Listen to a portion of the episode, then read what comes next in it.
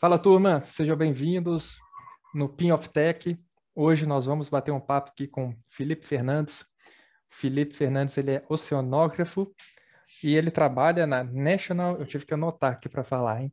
National Oceanic Atmospheric Administration, NOAA. Uh, e também ele é um dos criadores do Conda Forge.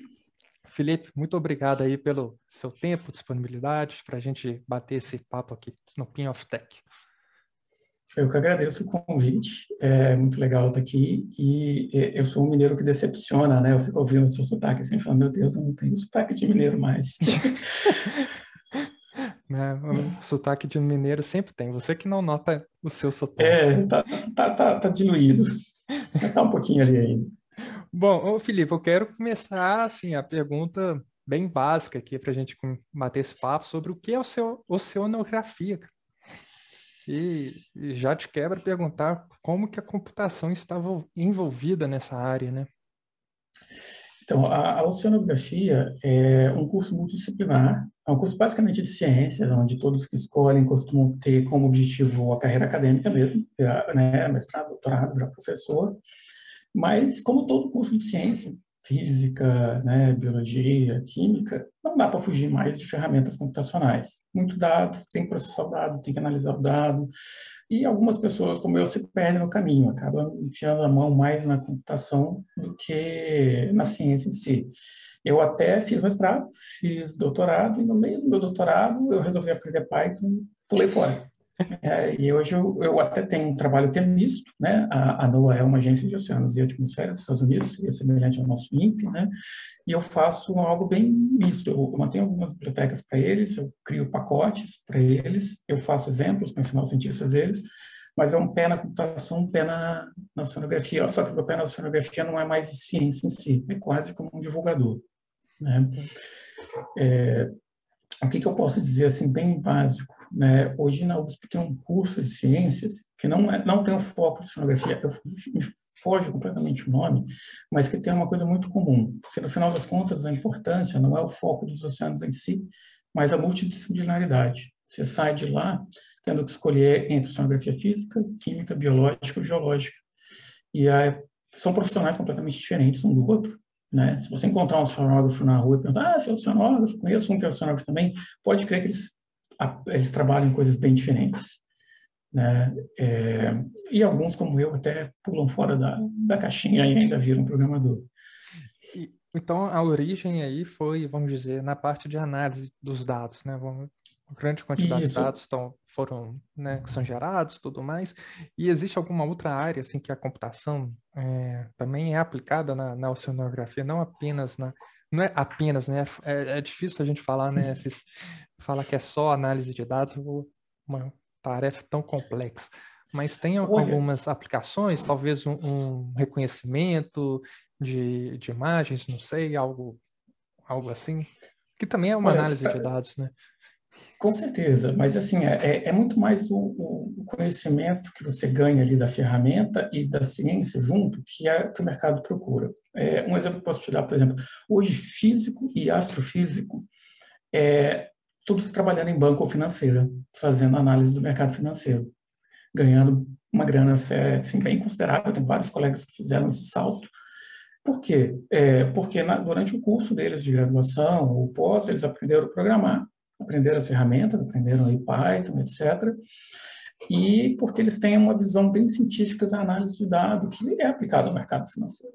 Né? Eu mesmo, como oceanógrafo, eu mexo dou aula de data science, né, ciência de dados, para algumas empresas. Eu dou aula para a McKinsey Company e para Oliver Wyman, onde eu ensino para ele coisas que eu aprendi como oceanógrafo, análise de série temporal, algumas análises estatísticas, né, tipo PCA, que é a análise de componentes principais, a minha visão é outra, mas aplicada no mundo de data science, onde eles vão aplicar, é até muito engraçado. O exemplo principal que a gente usa em aula é de um vendedor de carros usados. Como cenógrafo, eu nunca imaginei usar essas ferramentas para isso. Eu aprendi a usar análise de componentes principais para ver modos ortonomais no oceano, para dividir o oceano em camadas, para poder modelar ele melhor. Então, assim, mesma ferramenta, mesmo instrumento computacional, fins completamente diferentes. Né?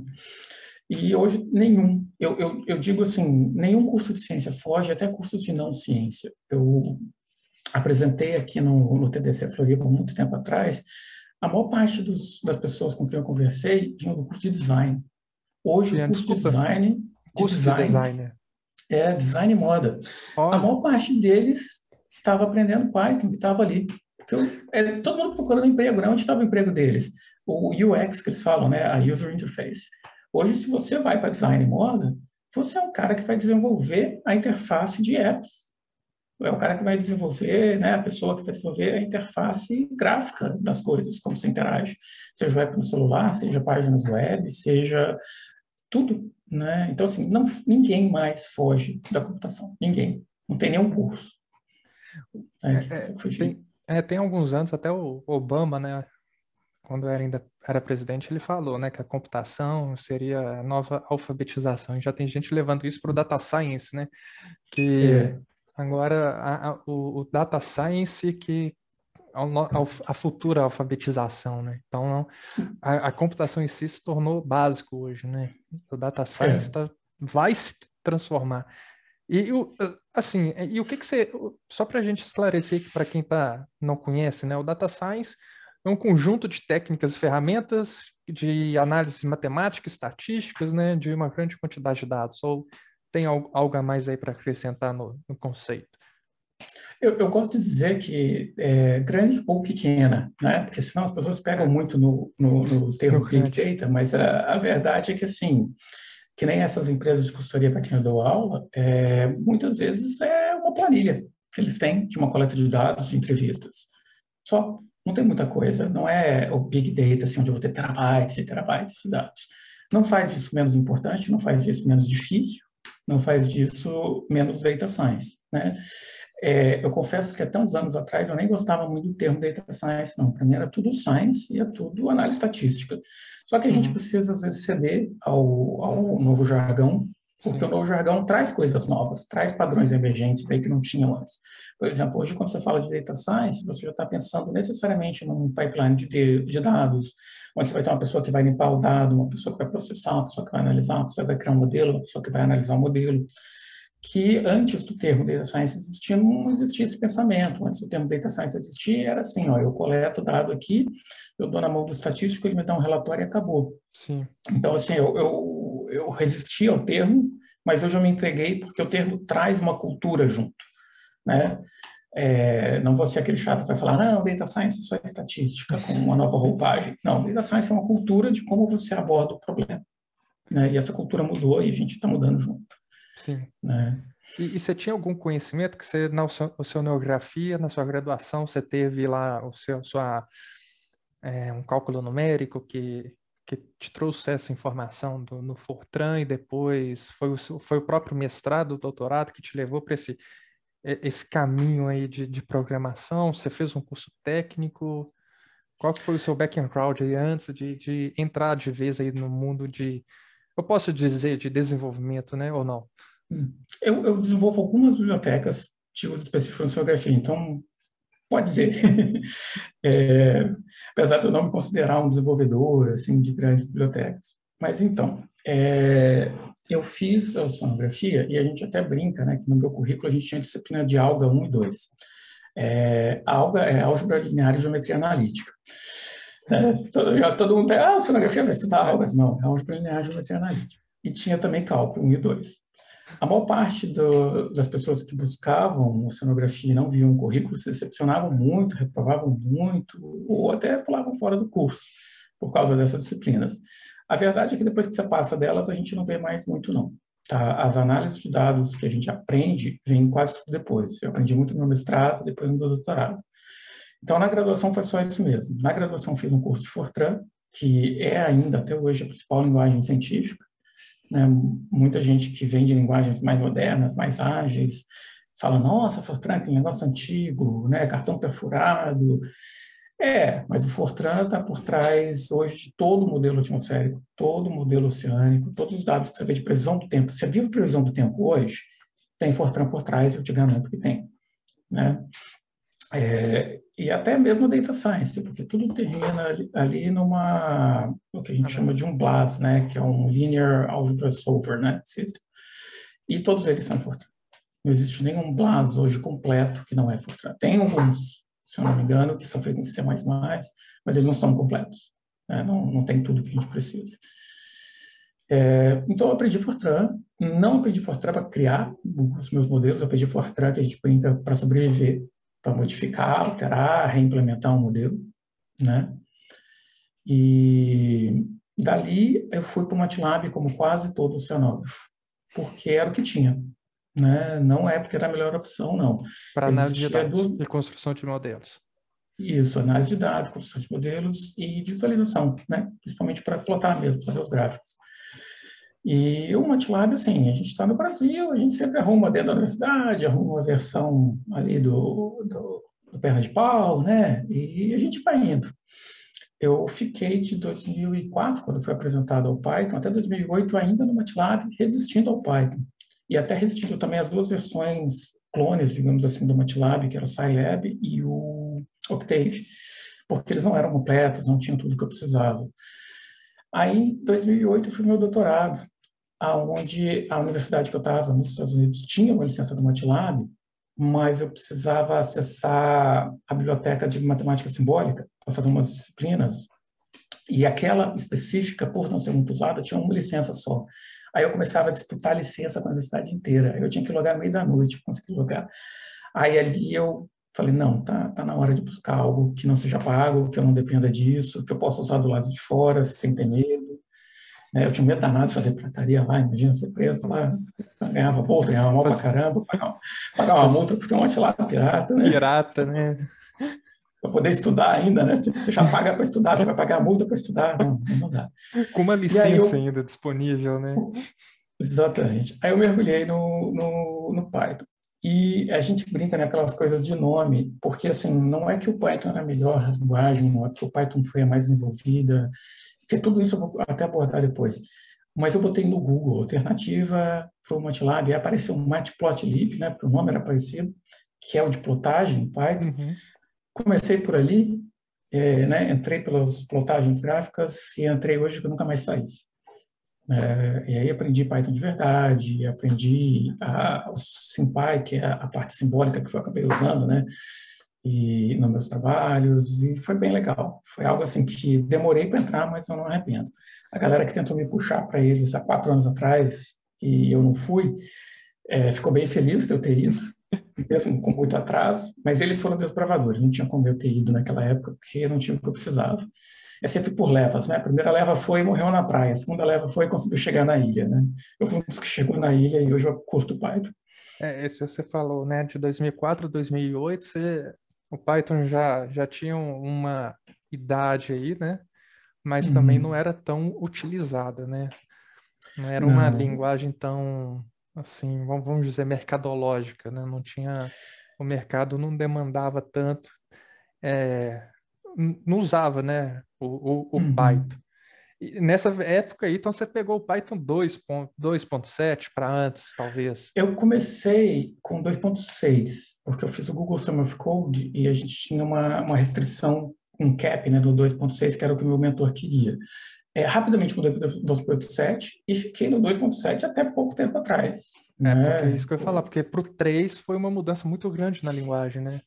Isso. E eu nunca fui um early adopter, assim, né? Que é aquela pessoa que adota rapidamente tudo que sai. E a comunidade científica é, mais, é, menos ainda. A comunidade científica é muito conservadora. Tipo assim, isso aqui está funcionando, não toca, né? E é até curioso, porque foi parte do meu emprego, parte do qual, pelo qual fui contratado, para converter as coisas do 2.7 para o 3. Isso recente, é, então? É, há, há dois anos atrás, vamos dizer assim, eu ainda estava fazendo conversão. É, dois anos atrás eu ainda estava buscando bibliotecas que eu não usava e trabalhando para botá-lo 100% no Python 3. E, e, e, essa questão do Python, né, dois, dois, nos inícios dos anos, uma linguagem, a gente até bateu um papo aqui com o Marcelo Trevisani, e ele até explicou, né, que o Python vem lá da década de 90, se for ver, antes do uhum. Java, né, só que o Java, em, em termos de mercado, nos anos 2000, explodiu, e o Python veio agora eu não, não, não sei, né, uns 4, 5 anos aí, que teve uma explosão enorme na, na sua utilização, na, na demanda de, de profissionais para essa tecnologia.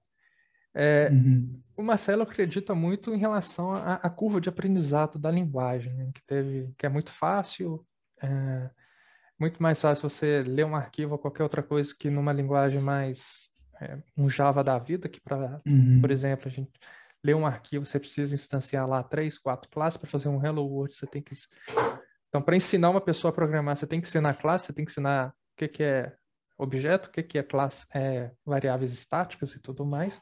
E ele acredita muito em relação a essa curva de aprendizado.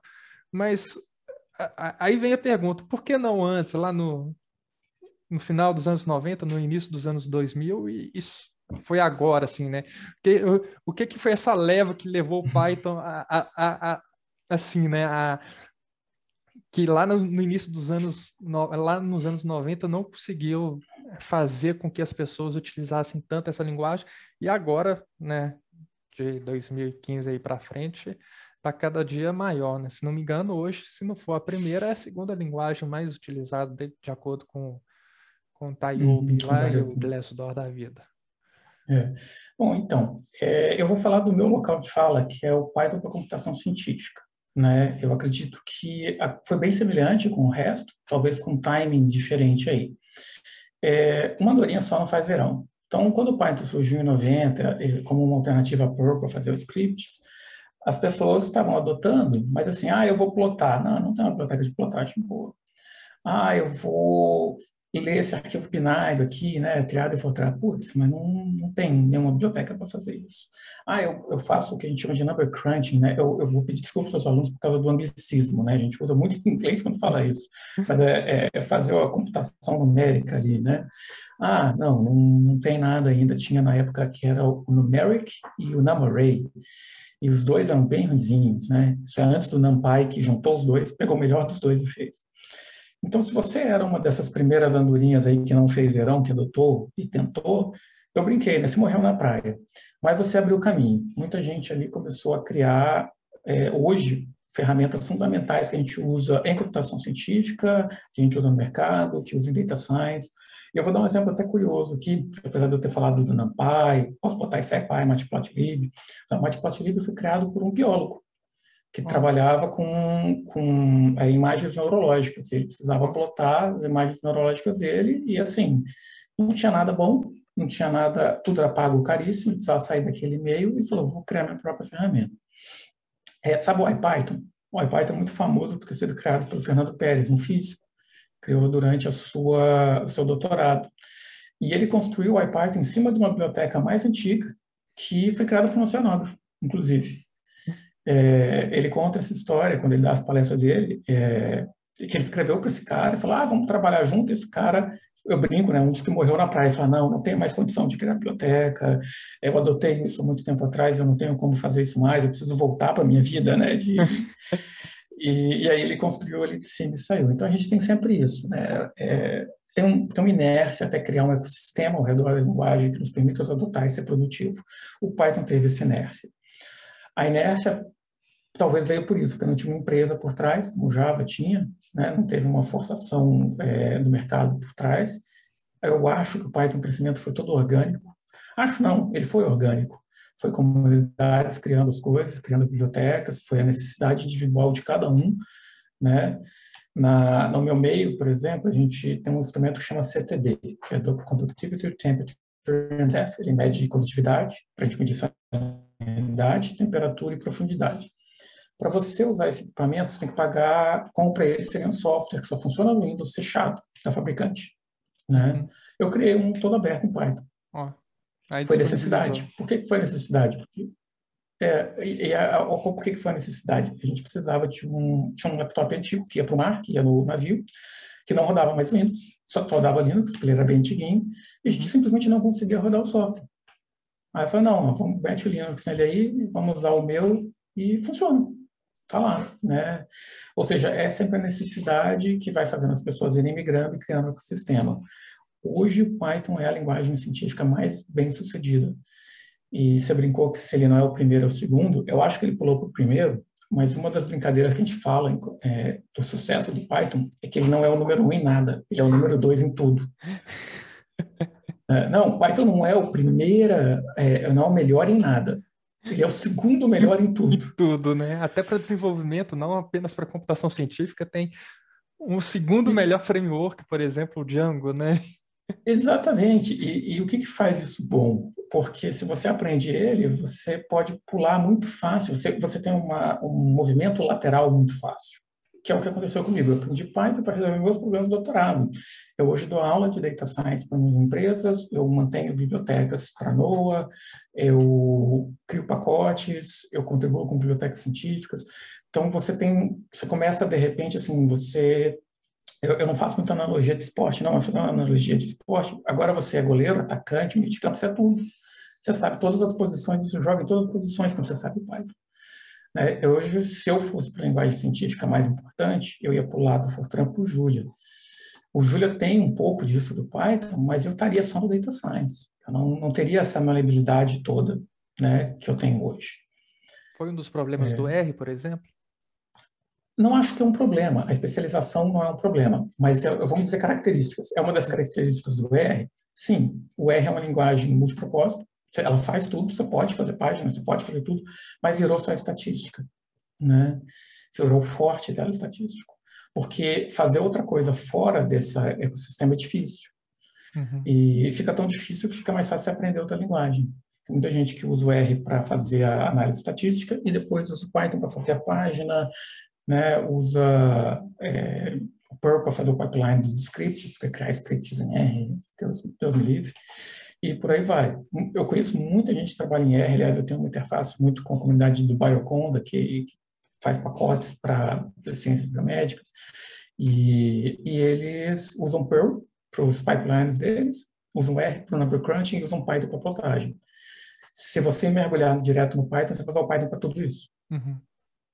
Está é. tudo disponível, né? Tudo ali. Você fala muito aí sobre a, a parte de é, desenvolver bibliotecas. O que, que, seria esse desenvolvimento de bibliotecas hoje que você está fazendo ah, para o NOAA, né? Você uh, trabalha muito com código já Python ou tem é, igual tem essas interfaces com as outras linguagens e, e você encapsula em, em, em, né, em uma biblioteca Python para o pessoal né, é, utilizar? Como que, que, que, seria esse desenvolvimento de bibliotecas? Como que funciona? É. Até, até disponibilizar essa biblioteca para a comunidade. Uhum. Bom, então, é, quando eu comecei a desenvolver bibliotecas, era basicamente uma receitinha de bolo. Pega algo que existe no MATLAB, que está faltando no Python, cria e na época a gente botava no Google, Google Code Hosting, né? Você vai identificar que eu sou bem velho, né? A gente é da mesma Hoje não existe mais. e hoje nem existe mais o Google Code Hosting, né? Era, o sistema de controle de versão era o SVN, é, foi um grande improvement quando a gente foi para o Mercurial. É, eu aprendi Git há poucos anos atrás, eu aprendi Git para esse meu trabalho em 2014. Oh, então né? é, pra, se for pensar, né, que o Git um pouco vem de antes disso, foi recente, né? Relativamente recente, é. Mas um dos meus colegas de trabalho já estava mexendo em Git desde 2008, né? Então, assim, quando eu fim... Eu já mexi com CVS, cara. É, ganhou. o meu primeiro foi o SVN. Eu, já, eu, trabalhei, eu trabalhei, engraçado, porque eu, eu já eu trabalhei, pra você ter ideia, eu trabalhei em um projeto que o desenvolvimento dele iniciou ali nos. Eu peguei depois. Eu não sou tão velho assim, mas ele iniciou ali no início dos anos 2000, 2001 era o Java 1.2, era uhum. em CVS, e o Java, a versão do Java 1.2 não tinha string. E, e, eu fui alfabetizado com o Java 1.4, já com toda a parte de orientação a objetos e com string. Na hora que eu peguei, era um sistema legado, nossa, eu falei assim, que, deixa eu fazer uma coisa aqui. Quando fui ver, nossa, não, não tinha string. Eu Aí, sei bem que é isso, porque eu... faz parte do meu trabalho pegar sistema legado e, ó, é Nossa. onde a gente mais apanha. É, e eu falo que foi onde eu mais aprendi também. É. Pegar é. esses softwares legados, assim. Mas eu já fui do, quando a gente não do, do já usei o CVS né? já. Só, só um, um parênteses, né? você falou do CVS, tinha uma ferramenta que chamava Course, não sei se você já ouviu falar, que não. faz a animação da contribuição dos repositórios. É muito legal, porque mostra as pessoas indo como um gráfico, é, e aí mostra a contribuição nos branches e tal. E aí alguém fez uma animação assim pro Git, né? E o povo, nossa, que legal. Aí alguém na plateia perguntou, será que funciona com Mercúrio ou com CVS? Aí eu levantei, foi criado por Mercúrio e CVS. A adaptação pro Git foi recente. o mundo deles já era só Git, né? O mais engraçado Mas... é a entrevista do Linus, né? Falando sobre o Git, né? No TED Talk, é. né? Não sei. Aquela é legal. Aquela vale a pena ver. É, criou o Git para não ter contato com outras pessoas, ter que conversar, né? que eu não quero ter que conversar com essas pessoas. Mas aí, então, olha, sobre o, voltando ao desenvolvimento, é, minha primeira fase, digamos assim, de desenvolvimento era pegar algo que existia no MATLAB e converter para o Python, para a gente migrar para fora do MATLAB, porque o MATLAB é um negócio de fechada, paga, não é tão transparente assim. Os módulos de terceiro, eles são legíveis, eles têm um repositório do próprio MATLAB, mas os módulos internos né, não estão lá.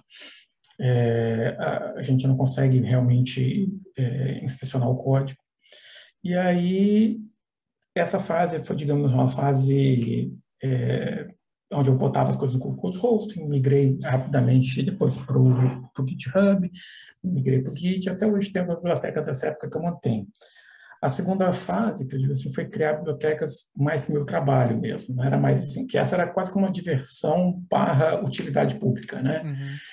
Aí o pessoal do meu trabalho, eles falavam assim, olha, a gente precisa do, que nem aquela lá do CTD, né? A gente precisa processar dados do CTD, como é que a gente faz? Não, vamos fazer tudo em Python, né? Para a gente poder manter o negócio e o negócio ficar para as outras comunidades poderem usarem.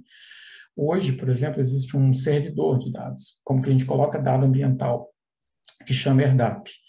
E ele tem um, um, um API REST bem legal, assim. E as pessoas do Python, pô, eu quero interagir com esse servidor por Python, para já fechar o dado ali, já processar e já plotar. Uhum. Aí um dos meus trabalhos hoje é criar essa biblioteca que faz isso. Né? Eu brinco que é o AirDAP Py, né? ou AirDAP, que a gente na América Latina sempre fala Pi, não fala Pi. Né? Uhum. E americano não gosta, né? Porque lembra xixi para eles. É, o, e aí eu, eu crio essa biblioteca. Então hoje é, uma, é mais pela necessidade do que é pedido no meu trabalho versus eu fazer, querer converter tudo que existia. É, faz parte de um amadurecimento também. Né? Eu, quando queria converter tudo que existia, tinha aquela cabeça idealista do tipo, não, vamos converter tudo e vamos tirar todo mundo do MATLAB. É inviável. Né? Não existe isso. O MATLAB vai continuar existindo, acho difícil dele morrer tão cedo e nem todo mundo consegue fazer a conversão. É, principalmente falando de cientistas, né? A pessoa tem que escrever P, fazer pesquisa, coletar dado, ela sabe MATLAB, ela não vai aprender Python, então não tem tempo para aprender Python. A gente não tem no Brasil que a figura do Research Software Engineer, né? Que é o engenheiro de software de ciência, que é o cara que ele vai trabalhar junto com esse pesquisador e fazer a conversão para ele, e, ou convertê-lo, né? Ensiná-lo, convertê-lo que é uma pena, faz com que o Brasil tá, esteja muito atrasado ainda no meu campo, na minha ciência. Mas fora Até tem o... esse cara? Tem esse centro de é... pesquisas fora? Tem esse Research tem. Software Engineer? Tem. Lá eles brincam que eles são é, second class citizen, né? Que eles não têm o mesmo papel do que o pesquisador, mas em comparação com o Brasil eles são bem mais avançados. Eles ganham bem. Uhum. E, se eu não me engano, o Marcelo foi um desses na Alemanha. Você é, o Marcelo? É né? E eles dão suporte à pesquisa. Eles criam software para pesquisa e dão suporte à pesquisa para que o pesquisador principal não precisa fazer ele mesmo correndo. Não é que ele nunca vai fazer. Ele, ele vai fazer a conversão mais devagar.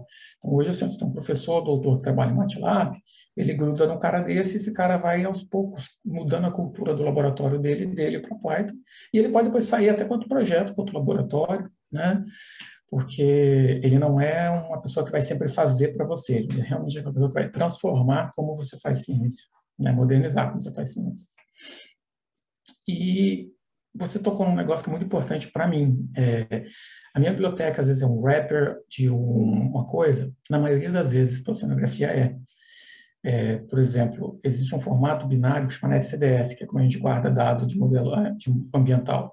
Então, tem um NetCDF é o, for, que é o Python wrapper, né? A gente lê o C ali e faz o Python wrapper. Tem HDF, que é um outro formato binário, biblioteca C, C++. A gente tem o wrapper para ele também.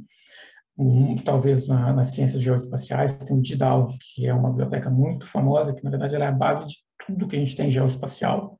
Se você vê uma imagem de satélite ou se você vê um mapa é, em qualquer lugar, tipo no seu, seu celular, você usa um mapa, você usa o Google Maps, tem digital no, no fundo, te garanto. Uhum. E aí tem os wrappers, que um que é o Fiona é, e o outro que chama Raster.io, que aqui inverte, né? O americano fala Rasterio e os latinos não gostam que parece rasteira, né? Então eu falo Raster.io, que é o nome correto. É, é a minha vingança por NumPy, NumPy, é o Rasterio, Raster.io. É, então, assim, todos são bibliotecas Python, que são wrappers, bibliotecas C, C++. É, e isso acontece muito, e inclusive é preferível. Por que, que é preferível? Eu vou dar um exemplo de uma que eu criei. Existe uma biblioteca que chama TIUS-10, que é Thermodynamic Equation of State, de 2010, né? por isso que tem o 10 nela, 10. E ela é feita em C. Eu fiz o wrapper Python e um cara fez o wrapper em R. Uhum. Então, o que, que significa? Que dois, duas comunidades, duas culturas, a Python e R, usam o mesmo core, usam a mesma fonte. Então, se a gente corrige bugs ali, corrige para as duas. Se a gente faz melhoras ali, melhora para as duas. Então, é sempre preferível esse modelo, porque você espalha os updates, as vantagens para todo mundo. Aí fala, ah, por que você não ensina o povo de R a usar Python? Isso não existe, é. gente. A gente tem que, é, é como um respeito de comunidade. Né? Eu não vou é, hoje nos Estados Unidos e falar, todo mundo aqui tem que falar português a partir de hoje. Eles Sim. tentaram fazer o mundo falar inglês, mas a gente uhum. não vai tentar. Então a gente tem que conversar na língua deles, achar uma base comum para se comunicar. E a base comum para esse projeto foi C. Né? A gente faz em C. E essas bibliotecas são todas gratuitas, disponíveis? Se uma todas instituição abertas. aqui de pesquisa quiser usar, ele vai todas estar disponível abertas. lá no, no GitHub e no tudo gratuito. Sim. Sim, então, o meu trabalho meio que é quase mandatório. Né? A NOA, por ser uma agência do governo, tudo que eu faço e tudo que a nossa equipe fizer, ou tudo que qualquer uma pessoa no governo fizer, tem que ser open source, tem que ter licença livre. Existe até uma complicação que, assim, o governo federal americano pede que seja public domain, que é uma licença, né? Uhum mas software em public domain é meio raro. Então, a gente tem uma permissão especial para usar o BSD3, né, o BSD 3 Clause, que é o mais próximo do public domain, que ele permite, é bem permissiva, né? Você pode fazer um aplicativo comercial, você pode copiar, você pode modificar, você pode fazer o que você quiser. Uhum. E tudo, tudo, tudo que a gente faz é open source. Nosso mundo, é, hoje, inclusive, eu brinco, meu parte também do meu trabalho é ser a polícia do open source. Se a NOAA faz um contrato com uma empresa e nesse contrato vai ter um software na jogada, eu vou lá garantir que esse software vai estar no GitHub, vai ser open source, vai ter as best practices que a gente fala, né, as melhores práticas, para que o software viva, sobreviva ao contrato. Quando o contrato acabar, o software fica. Ele vai ter uma comunidade ao redor dele, ele vai ter uma utilidade. Né? E pegando essa, essa, essa linha aí do software livre, como que funciona a, a, comunidade do software livre, né? Como manter esses, esses projetos, que você também é um dos fundadores do Conda Forge, né? Antes da gente entrar aí no, no, no que é né, o, o, o Conda, é, como que, que funciona as comunidades software livre, como vocês conseguem manter os softwares livres atualizados e, e como que funciona assim a gente assim eu uso Linux sei o conceito do, do, do open source mas não, não contribuo né? É, eu, assim, então eu não vivo o software livre de fato. Como como que é uhum. né? Igual você falou você vai garantir que o software seja livre, que tenha as melhores práticas e, e como que funciona a comunidade software livre assim? É, então, é uma pergunta muito complexa, com muitas ramificações e tem muitas comunidades na jogada, né? Eu vou falar de algumas que eu participo, que estão todas dentro de uma grande é, umbrella, vamos dizer assim, de comunidade de Python científico e dentro dela tem subcomunidades que eu participo mais diretamente.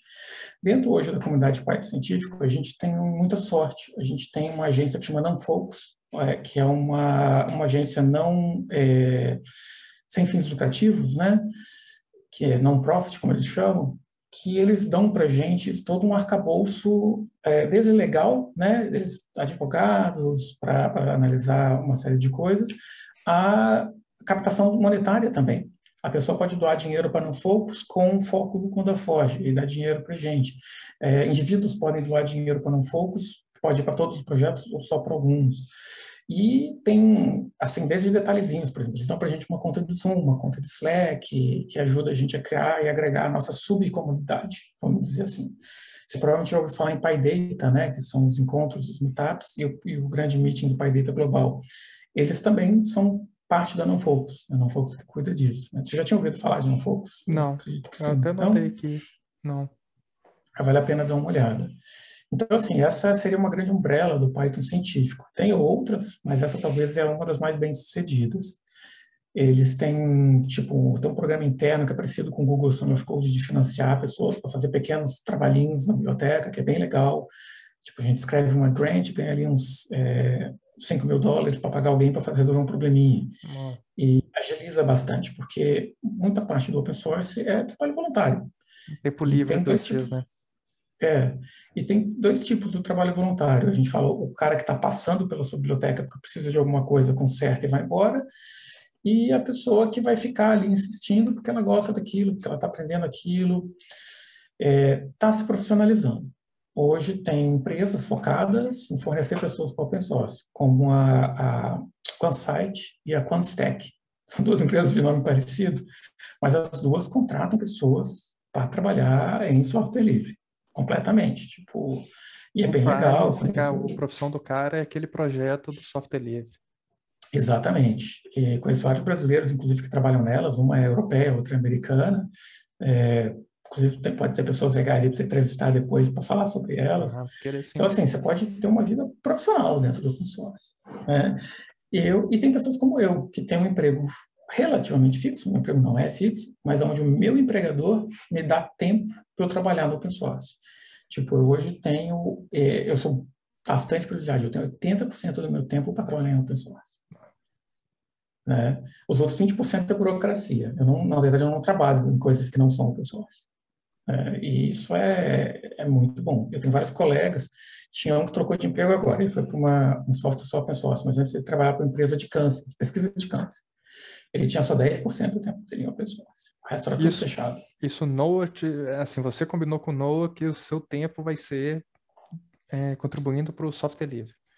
É, já, já era uma característica do trabalho quando eles me chamaram, né? Tipo, software de interesse deles, mais livre. Uhum. É. E, então, assim, como criar uma comunidade, ou como ser bem sucedido numa comunidade, é muito difícil. Muito difícil ter a resposta e muito difícil entender o que fazer, porque passa até por sorte. É, você citou a Conta Foge, que é uma comunidade que eu ajudei a criar e que eu participo mais, eu acho que a gente foi, a, a gente teve sorte. A gente resolveu um problema que muitas pessoas estavam tentando resolver, existia talvez até soluções melhores é, por aí, mas nós conseguimos juntar um, um pool de pessoas legais, que trabalhou bastante e que botou o sistema para funcionar de uma forma fácil e, mais que fácil, acessível. Hoje qualquer um pode participar é, vamos supor, você hoje está tentando instalar um pacote difícil no, pelo PIP, que deu algum problema, e você encontra o pacote no Conda, mas está uma versão desatualizada, você precisa atualizar. Você manda um, uma modificação para o nosso repositório atualizando, e pronto, aceita e acabou. Então, assim, nós somos muito mais ágeis nesse sentido. Se fosse o mesmo, vamos supor, na comunidade Linux, é, vamos supor que você usa o Debian, e aí o mesmo pacote está no Debian desatualizado e você quer atualizar, você vai no mailing list lá, né, na lista de e-mails, faz o pedido, o cara que mantém vai te dizer que está muito ocupado e que é uma pessoa que faz aquele trabalho voluntário dele, e dali a cinco anos você tem a versão atualizada. E eu não estou exagerando, tá? Isso já aconteceu comigo, cinco anos. Inclusive, meu trabalho como empacotador começou, não em Debian, começou com OpenSUSE, onde eu fazia meus próprios pacotes, porque eu cansei de pedir para os outros e não rolava. Foi por isso que eu pulei no conta tão rápido, porque era bem mais fácil. Né? E, e, e, então, como que é o seu, é, assim, para quem quer contribuir, é, normalmente, qual, como que é um, um, um, um, contribuir com alguma biblioteca é, é, de software livre? Que, qual que seria um, fluxo para ele conseguir disponibilizar, programar, desenvolver, a, a, seria escrevendo uma documentação, aonde que ele pode encontrar essas informações de contribuição? por exemplo, eu utilizo uma biblioteca, o BioPython, e eu quero contribuir com o BioPython, tem que mandar um e-mail, Você falou que o Conda, né, é, é assim, é muito ágil. Vamos pegar assim no foco do Conda. Como que seria uh, para alguém começar a contribuir com o Conda? Tá, eu, eu, vou falar assim do Conda Forge, né, que é a minha comunidade. Sim. O Conda Forge, ele tem duas par, grandes partes que você poderia contribuir. Um é a nossa infraestrutura, onde é código mesmo, código Python, e aí a gente tem os repositórios onde esse código está guardado, e você pode ir lá e melhorá-lo, modificá-lo, mas aí, por ser uma comunidade que cria pacotes, tem outro lado que é os pacotes. Então, você uhum. pode contribuir simplesmente adicionando um pacote. Né? A gente tem um repositório que chama Staged Recipes. Eu posso, se você tiver notas no final para colocar, a gente pode botar esse repositório lá, uhum. onde você pode ir lá simplesmente e adicionar um pacote novo. Ou consertar um pacote já existente. Por exemplo, uma, um improvement, né? uma melhora, um conserto que foi feito recentemente, foi a nossa versão do TensorFlow não tinha, não era habilitada para GPU. Uma pessoa foi lá, fez, habilitou para GPU e, cara, bombou, que eu não sabia que tanta gente queria esse pacote com a GPU. Tipo, foi o pacote que mais bombou no Honda Forge até hoje. É, então, você pode fazer uma coisa como essa. E outra é ajudar a revisar as receitas, porque isso são receitas que fazem os pacotes. E essas receitas precisam de um ser humano para revisar, para garantir a qualidade, garantir que ela faz tudo certinho. E então você pode ser um revisor. Esses são os grandes focos do CondaForge. Agora eu vou sair do CondaForge um pouco e vamos falar de software em geral, uh, talvez não é tão em geral, falar de software científico. É, o, o, que, que eu gosto de apresentar para os meus alunos quando eu quero que eles contribuam? Eu não dou aula mais não, mas eu falo meus alunos de Python, que eu dou curso ainda de, de computação. Eu falo para eles assim, ó, acha algo que você goste, que você use, é, Vá no repositório, em geral hoje está tudo no GitHub, tem outros repositórios, mas é quase sempre lá, ver se tem issues, né, que são os problemas abertos que você sabe é, resolver. E conversa com a pessoa no issue, fala, olha, esse issue aqui é interessante, eu acho que eu consigo resolver, posso mandar né, o que a gente chama de pull request para resolver? Pode. Ou lê a documentação e, e, e, melhora a documentação, deixa ela mais clara, corrige erros de digitação na documentação, você tem várias formas de você se aproximar. É, a única coisa que eu digo é se aproximar, hum, onde está errado. Não pense, ah, isso não é para mim, isso é muito complicado, eu não sei. Não pense isso. Se você pensar isso, você nunca vai. É, é ontem, é, ontem não, anteontem, teve, finalizou o Google Summer Code Summit, que é uma reunião que acontece todo ano depois do Google Summer Code. Todos os mentores de projetos científicos, assim como eu, reclamaram da mesma coisa. A gente quer um aluno que tenha foco na ciência, a gente vai ensinar o código e não consegue porque eles acham que eles não sabem código suficiente e pulam fora. Aí a gente trabalha, acaba com um aluno que é 100% de computer science, né? E aí a gente precisa ensinar a ciência para ele, que é muito mais difícil. Eu brinco que é o conandro do astronauta, né? A NASA, quando começou a treinar astronauta, pegava militar, né? Treinava ele para ser astronauta e mandava para o espaço rapidamente surgiu a necessidade de ter cientistas lá. Só que você não pega o militar, astronauta, e ensina física, astrofísica, biologia para ele. Mas você facilmente pega o físico, astrofísico, químico e ensina ele a ser astronauta. É uma semana de treino, né? Então, é o conandro do astronauta. No final das contas, quanto mais pluri for o seu background, mais fácil é eu te ensinar a ferramenta. Vai ter uma ferramenta, eu vou te ensinar essa ferramenta e vem me ajudar. Agora, eu não consigo te ensinar a sonografia. De seis anos né, com direito a mestrado, doutorado, mais experiência própria. Né? Então, se eu posso deixar algum recado aqui para os seus alunos, é tentem a, abrir bastante o leque do seu conhecimento, brinquem com tudo que aparecer na sua frente, que a ferramenta em si, depois é fácil, depois você dá um jeito. É, negócio né? primeiro fundamentos e, e não ter medo, né? Encarar os desafios e, e, né? e resolvê-los, né? As soluções. E o que, que é o Conda Forge? Então, o Conda Forge é talvez a única comunidade de sucesso que eu participei e ajudei a fundar. É, Para quem não conhece, existem, existe o PIP, que instala pacotes Python, e existe o Conda, que ele está mais próximo, na verdade, dos gerenciadores de pacote, como o, APT do Ubuntu, ah. do Debian, o YAM do Fedora e o Zyper do OpenSUSE, né, o Choco do Windows, do Chocolate e o Brew do, do Mac. Ele é um gerenciador de pacotes agnóstico, ele instala tudo, inclusive o próprio Python. Né? Ele gerencia ambientes também, então eu posso ter ambientes com Python do 1 até o 3.10, É, se você for um estudador de história do Python, aí você consegue instalar Python 1 com conta. Não vai conseguir fazer muita coisa, mas dá para instalar. É, e instala R, instala Julia, instala compiladores, instala tudo. Aí você para para pensar assim, se eu sou um usuário de Linux, né, eu hoje uso Ubuntu, sempre muito tempo open source, ah, mas eu tenho o apt aqui, por que, que eu vou usar o Conda? É porque a gente não trabalha sozinho, né? Eu trabalho com pessoas que usam Mac, eu trabalho com pessoas que usam Windows, e o Conda, além dele ser é, agnóstico à linguagem, ele é agnóstico a sistemas também. Ele existe ele mesmo em Mac, Linux e Windows. Então, eu consigo criar um set de instruções de como instalar o Conda, como criar um ambiente, como instalar pacote, que funciona em todos eles. O que, para mim, que trabalho para o governo, que compra muito computador Windows, foi excelente. Eu estou aqui na minha máquina Linux, eu testo tudo, funcionou aqui, eu passo para o cara no Windows e ele pode executar o comando igualzinho, tá? E vai dar certo, né? Foi 90% das vezes, né? uhum. né? Sempre tem os, os corner cases. Mas é muito mais fácil para mim trabalhar assim do que ter manuais e manuais de instalações diferentes para cada sistema que você está. Com né? certeza. Né? E, e, aí, o que, que é o Conda Forte? Foi a comunidade que abraçou o Conda como ferramenta. E a gente faz pacotes para Conda. O que é o pacote? Você, Herbert, vai lá e fez uma biblioteca, legal, de análise de dados web, que faz scraping de um dado, né, de, e, eu, e depois botou no GitHub e você publicou no PyPI, que é o Python Packaging Index. Aí você pode instalar com pip, né? Uhum. Mas você não instala ela no Debian, você não instala ela no Mac, você não, pelo Brew, você não instala ela pelo Conda, porque ela só instala pelo pip, ela só está no PyPI. Ela é da plataforma Python. Se você quiser sair desse mundo da plataforma Python e tornar ela instalável por qualquer gestor de pacote, o Conda é o mais fácil. Aí você adiciona o pacote no Conda Forte, cria uma receitinha, que é basicamente dizer o nome, os metadados do pacote, aonde pegá-lo, e ele cria o pacote Conda, ele joga na nossa nuvem do Conda Forte, vamos dizer assim, e que é como um PyPI, é um registro de pacotes, né, um package registry, e aí eu posso instalá-lo. É, vantagens. Sair do mundo do, do PIP.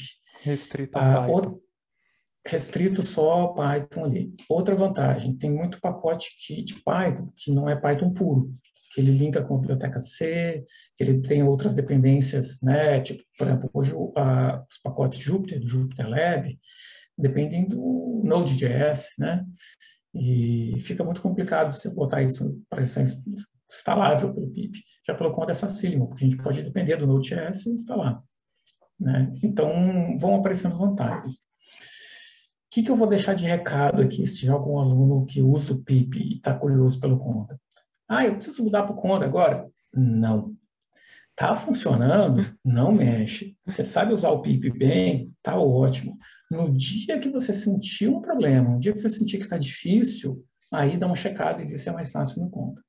Sabe, aquele dia que você estiver criando ali um framework de machine learning que tem PyTorch, TensorFlow, você precisa de GPU, e aí você está se encontrando, baixando uma imagem Docker gigantesca. Esse dia você dá uma respirada e fala, não, deve ter um jeito mais fácil.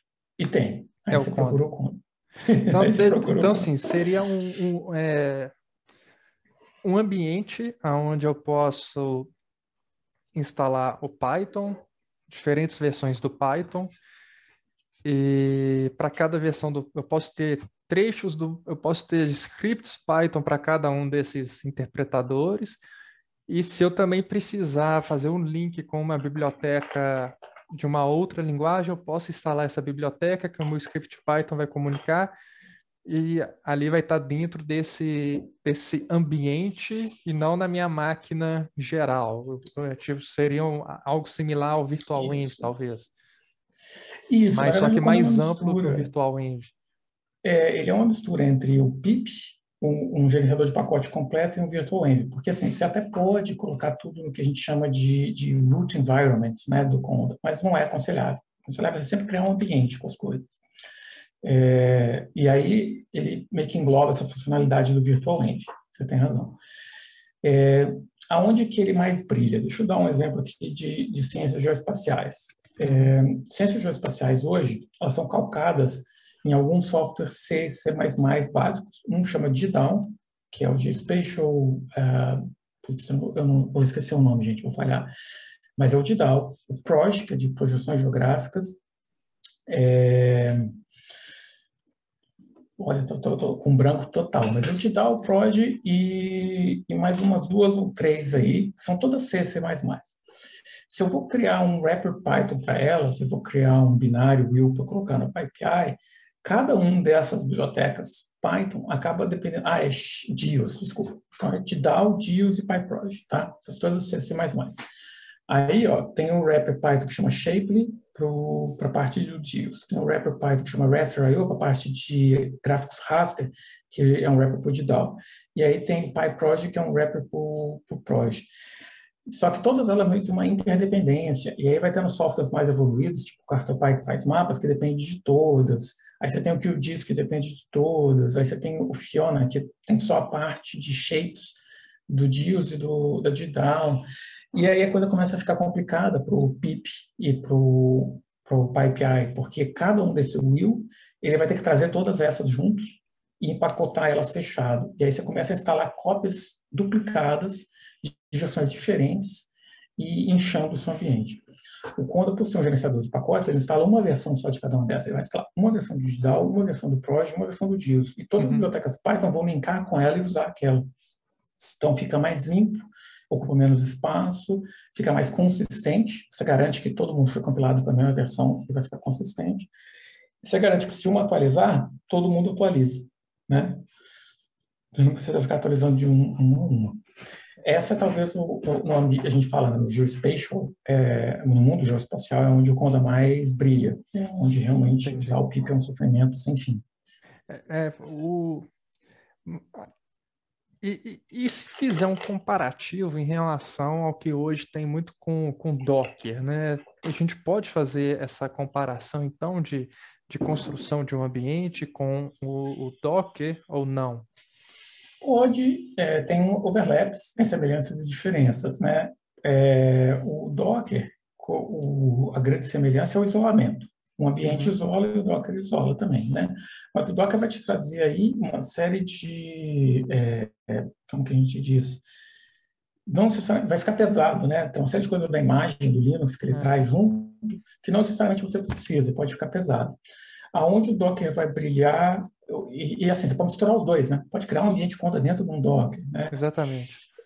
É, o Docker vai brilhar se você tem algo assim que precisa dados junto com o seu software pré-compilado e a pessoa não vai mexer mais. Ou que a gente fala para deployments na nuvem, né? Tipo, ó, é, eu tenho aqui um servidor que tem essa instalação Java, com essa série de coisas, numa imagem Docker, e aí pega, faz o deployment dela e está funcionando. Então, assim, ele brilha nessas horas eu uso o Conda mais para desenvolvimento de computação científica interativa, onde eu vou estar ali digitando, mexendo, atualizando, né, esse tipo de coisa.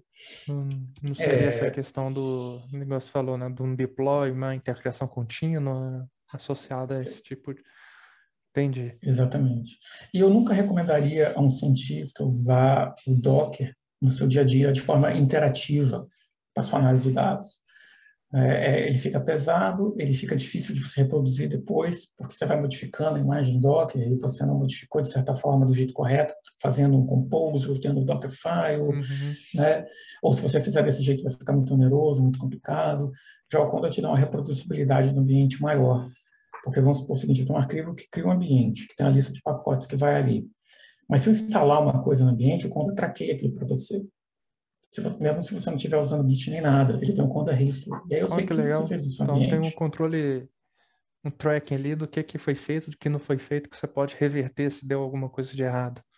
Isso, de, principalmente de instalações né, dos pacotes. E isso é bem legal, porque, por exemplo, eu já tive problemas é, no meu trabalho com isso, onde um cientista fez uma análise e o outro não conseguiu reproduzir de jeito nenhum e não estava no GitHub, eles não estavam comunicando de forma direita. Eu falei, cara, me dá o history do teu conta. E aí eu vi o cara instalou um outro pacote, e aí estavam tendo respostas diferentes por isso. Então, assim, é um, um lifesaver, né, que a gente fala. Uhum. Tipo, é, então, eu hoje, gosto muito por isso.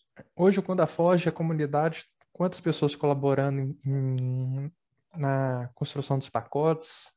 Como que a pessoal encontra pelo GitHub para poder contribuir? Como, como que quem tiver interesse em entender mais sobre o Conda Conda Forge, onde que encontra as informações? Então, hoje é praticamente tudo no GitHub. tá? É, o principal é o repositório que a gente chama Stage Recipes, eu, eu mando o link depois para você colocar nas notas, e é, é, bem distribuído. A gente tem um core group, que é mais ou menos umas 10, 15 pessoas hoje ativas, tem quase 40 não ativos, a gente permite que a pessoa entre e saia é, ao meu prazer, ninguém é obrigado, ninguém é pago para estar ali. Às vezes você até ganha do seu day job, né, que a gente brinca para contribuir, uhum. mas ninguém é pago pela comunidade, a gente não, a gente não recolhe dinheiro para pagar para as pessoas. É, e depois tem a contribuição por pacote. Por exemplo, você é pode enviar um pacote e hoje você se torna contribuidor. Isso a gente tem mais de 2 mil contribuidores hoje. Que é, tem gente que adiciona um pacote sai, tem gente que adiciona mil pacotes e fica sempre ali mantendo. É, realmente, cada um faz o que, o que se interessa mais. E aí a gente tem uns, um outro subgrupo menor ainda que cuida da infraestrutura, que a gente brinca que é o bot, né, que são os nossos bots. É, tanto a pessoa quanto o código. É, porque é quase sempre quando alguém programa um bot, a pessoa é em si um bot, né? Mas que cria assim, de mandar atualização para os pacotes, de checar a qualidade, de fazer o que a gente chama de migrações. Né? A gente está numa agora, saiu Python 3.10, então a gente tem que recompilar tudo para o Python 3.10, nós estamos fazendo essa recompilação, é o bot que vai ali, checa a dependência e faz a compilação na ordem das dependências, né? A gente chama em ordem topológica.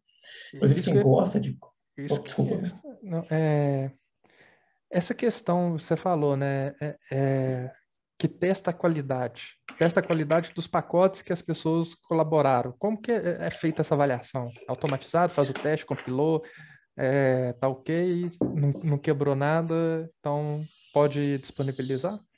São os dois. É, uma parte é automatizada, a gente tem um linker que checa por erros e sugestões, e a outra parte é humana. Depois que o linter está verde, entra o ser humano e dá uma checadinha, né? Porque, por exemplo, é, vamos supor, é, você criou um pacote e está no seu GitHub. Aí um aluno seu coloca, mas por um erro ele colocou de um fork dele. O linter não pega isso, porque a gente não, não tem problemas com isso. Mas o ser humano pode perguntar, olha, por que você está usando seu fork ao invés de usar a origem, né? que está lá no repositório do Revit. Então, a gente faz esse tipo de pergunta. Ou a gente checa se tem teste se a gente fala, olha, você está fazendo um teste muito simples aqui, vamos fazer um teste mais pauleira para ver se o negócio está funcionando mesmo, né? Ou o contrário, às vezes está fazendo um teste pesado, está usando toda a nossa estrutura, a gente fala, ó, oh, está funcionando, vamos fazer um teste mais leve, né? Que acontece também. Mas é, essa análise então é manual, assim, para ver se está com Isso é exagero. Com... Então são essas é, pessoas é um... que, que que, que, são esses bots ou é o core que, que avalia? Esse é todo mundo, de certa forma. A gente tem um time chama Stage Rescue Team, mas o core todo pode fazer, o Stage Rescue Teams pode fazer, ou até contribuidores que vêm e vão podem passar por ali, fazer uma revisão e depois dar um, um toque no core. Falar, ó, eu revisei e eu falei esses pontos. Né? E, inclusive, é uma forma de entrada. Tipo, o, o Marcelo, que se entrevistou, né, que também está aí no seu podcast, ele começou sendo um revisor de receitas no Sage Recipes, pulou para a Core depois, né, e continua revisando, eu também continuo revisando, porque é a nossa porta de entrada né, dos pacotes. Entendi. É, o bot checa também pacote que já foi aceito. Isso acontece, porque é, às vezes as regras mudam. Por exemplo, uma regra que mudou, é, a gente cria pacote que a gente chama de no art, né, sem arquitetura, que não é um termo muito bom que seria assim, pacotes Python puro pode ser instalado sem precisar compilar em todas as plataformas, sem precisar compilar em Windows, né, Mac e Linux. Só que eles também têm a ver com a versão Python. Então, se a gente fez o SnowArt na época do Python 2, eles vão ser instalados no Python 3. Aí, hoje, você publica um NoArt que é só Python 3. Tá? Ele é NoArt, mas um cara com Python 2 consegue instalar ele. Então, hoje a gente criou um bot que checa as receitas para isso e faz é, e, e, arruma a receita dizendo, ó, bota aqui um maior igual Python 3.6 para ficar seguro, para a pessoa não conseguir instalar isso no Python 2, porque vai quebrar. Entendi. Né? Tipo, a gente fala que o nome no Art é péssimo, que deveria ser some art, um pouco de arquitetura, né? No final das contas, sempre tem uma restrição. E para cada versão faz todos esses testes ou porque o Python 3.10 teve uma, uma alteração maior e, e é necessário ou para cada versão é, tem uhum. esses testes automatizados, se é assim a gente pode dizer? Não, é meio como o Core Center discute e implementa, né? No caso foi do 2 para o 3, mas, por exemplo, existe uma quebra menor do 3.6 para o 3.7, onde foi introduzido o async, né? Ah, uhum. Como que o Word. E aí vamos supor que você no 3.6 usou esse como keyword. Agora ele não roda mais no 3.7, ele dá um, um erro de sintaxe. Né? Então, esse tipo, por ser uma quebra menor, nós não fizemos. A gente deixou para cada usuário identificar esse problema e consertar por eles mesmos. Mas do 2 para o 3 foi uma quebra grande. Né? Praticamente tudo novo é para Python 3. Então, a gente não pode deixar a pessoa instalar no Python 2, porque vai quebrar. Aí a gente foi, interferiu, fez um bot para checar, botou no linter, né? E toda vez que tem uma atualização, o linter vai lá e avisa, ó, isso aqui vai quebrar. Né? Bot ali um limite maior ou igual a Python 3 para poder funcionar. Aí, é, é, aí, as, aí nem, nem deixa subir o pacote nesse caso. Exatamente, nem deixa. Então, quando faz, eu faço o upload de um pacote, disponibilizo um pacote, tem esses testes e ele já, já dá essa sinalização. Isso, isso. O, os, os, nossos CIs, né, os nossos Continuous Integration Services, eles estão verde, dá para dar um merge, quando você dá um merge, o pacote sobe. Mas enquanto ele estiver vermelho, enquanto estiver quebrado, não, não tem como. O pacote não sobe. Felipe, para finalizar, quais são as boas práticas aí de programação científica que você pode deixar aí para a gente? Então, isso é uma coisa que eu vou falar agora e eu te garanto que ela vai ficar desatualizada, tá? É, então, a primeira regra talvez é constante atualização. Está sempre estudando, sempre procurando, sempre lendo, né? Tem que ler bastante, ler um blog posts aí das pessoas que estão escrevendo sobre computação, ouçam uns podcasts como esse para manter atualizado, tem que sempre se manter atualizado. É, a segunda regra é derivada dessa. Nunca seja a pessoa mais inteligente da sala, né? Em inglês eles falam the smartest people in the room. Se você é a pessoa mais inteligente da sala, você está na sala errada. Sai dela e vai para outra. Né? Para você poder aprender, você tem que ser o menos inteligente da sala e não se sinta mal por isso. Faça perguntas até você ser tão inteligente quanto todo mundo e sair daquela sala. E aí, em termos práticos, né? o que, que eu faço? eu busco boas práticas que as pessoas estão adotando. Coisas como adotar o Black, para tirar o peso da gente ficar checando sintaxe. É, adotar alguns pre-commits que checam desde de problemas de spell checking, né, typos, como checar espaços extras, etc. Aquelas coisas que parecem bobagem quando você é um, servidor, um, um desenvolvedor solitário, só eu comigo mesmo, não preciso fazer isso mas elas se tornam essenciais quando você está criando uma biblioteca ou trabalhando uma biblioteca que tem tipo 10, 20, 40 contribuidores.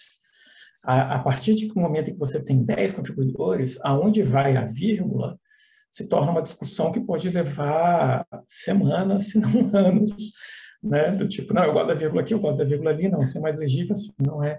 Então, usar essas ferramentas automatizadas do estilo ajuda muito. Outras boas Pode citar algumas? São, Pode. Então, o Black, né, que eu uso muito. É, eu uso o iSort, que é para é, organizar os imports. Eu uso o Code Spell, que é para checar é, typos e etc. Eu vou até trapacear, eu vou abrir aqui o meu projeto que eu tenho de exemplo de best practice e vou olhar o que, que eu coloco lá. Então, e eu coloco todas elas como pre-commits, que elas acontecem antes do pre-commit. Ó, remover espaço em branco, checar o que a gente chama de AST do código, né, o AST, para ver se o código não vai quebrar, checar se eu não botei debug statement, checar se o meu fim de linha não tem um break, né, um line break, é, checar se eu escrevi documentação. Muita gente não escreve documentação, tem uns cheques que diz, ó, oh, você subiu uma função, ela não tem documentação, então o teste não passa, e por aí vai. É, outra coisa muito importante que eu comentei é teste. Tem que ter teste. Você criou uma biblioteca, principalmente computação científica, tem que ter teste. Muita gente até fala no TDD, né, que é o Test Driven Development, ou desenvolvimento dirigido a testes. Eu vou falar uma coisa meio polêmica aqui. Eu não acredito em TDD, eu não acho TDD melhor. Mas funciona. Porque você pode escrever Porque... um teste enviesado também, né? Exatamente, mas por que que funciona? Ele funciona, e tem paper científico para provar isso, ele funciona da mesma forma que é, escrever teste, escrever documentação, ou escrever, escrever código e documentação, ou escrever código e fazer um pair programming funciona. Ele reduz a iteração do código, tipo, evita que você escreva um monte de código e só depois volte no código. O TDD te força a escrever uma função e escrever um teste, escrever outra função, escrever outro teste, modifiquei a função, tem que escrever teste. Uhum. Então, ele faz um curto-circuito ali, te faz voltar para o código mais rápido e te faz melhorar o código mais rápido. Então, assim, se ao invés de eu fazer TDD, eu fazer, é, que a gente chama Test Driven Documentation, que dá para usar a mesma sigla, TDD, uhum. é, você ganha, é um win-win. Você ganha esse, esse, esse curto-circuito, você volta para o código mais rápido e você está ao mesmo tempo escrevendo documentação, né? que também vai valer a pena depois. Ou o que a gente chama de pair programming, né? que é você fazer já pedir para alguém revisar e você já implementar a revisão da pessoa dentro do ciclo de desenvolvimento. Ou seja, você dá um merge depois que você tiver essa revisão junto com alguém, é, programando junto com você, às vezes ao vivo. Né? Então, é, testes é importante, desenvolvimento curto é importante, que é isso que eu falei, esse, esse curto-circuito. É, continuous integration, extremamente importante, ou seja, seus testes têm que rodar continuamente online, né? Num, botar o seu código numa plataforma aberta e escolher uma licença aberta. Basicamente, isso que eu falei são as regras que a gente usa na NOAA. Qualquer software novo que a NOAA contrata uma empresa para fazer, eu vou lá, eu aplico esses estilos, né, é, esses modificadores de estilo, eu garanto que tenha teste, eu garanto que tenha uma licença aberta e garanto que está no GitHub com teste rodando. É até engraçado que eu acho que quem lê meus relatórios de trabalho é o relatório mais entediante do mundo. É basicamente assim, arrumei o teste de não sei o quê, arrumei o teste de não sei o quê, arrumei o continuous integration de não sei o quê. É, é sério. É, o seu dia a dia é, é, é, fazer esse, esse checklist.